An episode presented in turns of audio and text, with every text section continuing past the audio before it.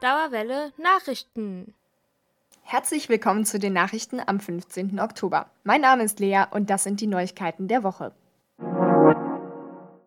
Auch dieses Jahr war es wieder soweit. Am 11. Oktober demonstrierten Mädchen und Frauen zum Anlass des Weltmädchentags.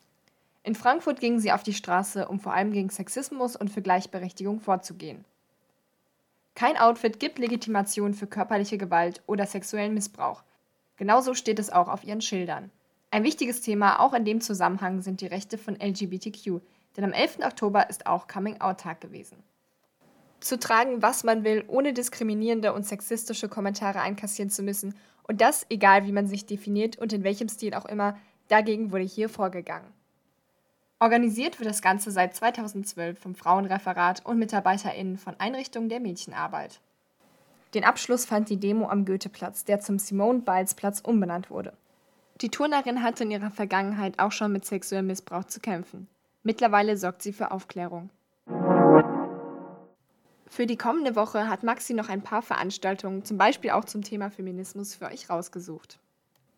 Am 20. Oktober findet der Vortrag Ins Herz der Finsternis Kongo und Obangui, zwei Lebensadern in Zentralafrika, statt. Der Vortrag startet die Vortragsreihe über Flusslandschaften der Frankfurter Geographischen Gesellschaft.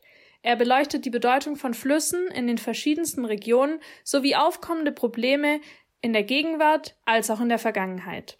Los geht's um 18.15 Uhr am Campus Bockenheim. Der Eintritt liegt bei 5 Euro. Ebenfalls am 20. Oktober findet um 18.30 Uhr eine Lesung und Hörspielpräsentation zur Hörspielserie Tiao Tiao des Konfuzius-Instituts statt. Die Sprecherin Dagmar Bittner und Autor und Sprecher Joachim Ziebe präsentieren exklusive Einblicke in die Entstehung eines Hörspiels. Der Eintritt ist frei, Anmeldungen unter ep.confucius-institut frankfurt.de. Am 22. Oktober bietet das Konfuzius-Institut nochmals eine Veranstaltung an. Um 19 Uhr wird die Übersetzerin Karen Betz unter dem Titel Feminismus aus China, die späte Entdeckung der Autorin Kan Xue in deutscher Übersetzung im Rahmen der Frankfurter Buchmesse ein Gespräch führen. Der Eintritt ist frei, Anmeldungen ebenfalls unter ep.confucius-institut-frankfurt.de. Wir wünschen euch viel Spaß. Apropos Veranstaltungen. Bei den ganzen 2- und 3G-Regeln kommt man ja mittlerweile ganz schön durcheinander. Dafür gibt es jetzt sogar ein neues Feature auf unserer Goethe-Card. Margarita klärt euch auf. Der Wintersemester startet schon nächste Woche und am Campus gibt es 3G-Regeln, um die Studierenden von der Corona zu schützen. Jeder soll jedes Mal seinen Impf- oder Genesennachweis zeigen. Deswegen wird vom HRZ ein technisches Verfahren etabliert, welches ermöglicht, den 2G-Nachweis geimpft oder genesen in Form eines einfachen Symbols auf die Goethe-Card zu drucken. Dieses Symbol auf der Goethe-Card dient dann als Negativnachweis, der den Zugang zu den Gebäuden und Veranstaltungen der Goethe-Universität erleichtern soll.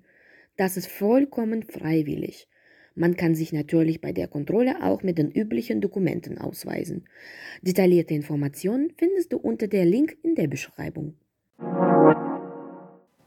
Wenn wir schon gerade beim Thema Impfung sind, da hat Maxi zu guter Letzt noch ein Angebot für euch alle, die sich zum kommenden Semester noch impfen lassen wollen.